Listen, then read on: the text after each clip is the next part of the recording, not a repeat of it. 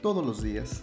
Sí, todos los días necesitamos escuchar palabras que nos motiven, que nos den esperanza o dirección a nuestras vidas.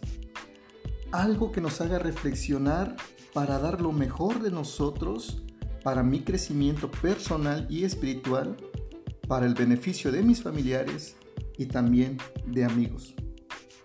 En este podcast estaré compartiendo todos los días, bueno, espero que así sea, una palabra de aliento, fortaleza y esperanza. Todo esto basado en la palabra de Dios. Estoy seguro, de verdad muy seguro, que será de ayuda y bendición a tu vida. Nos escuchamos.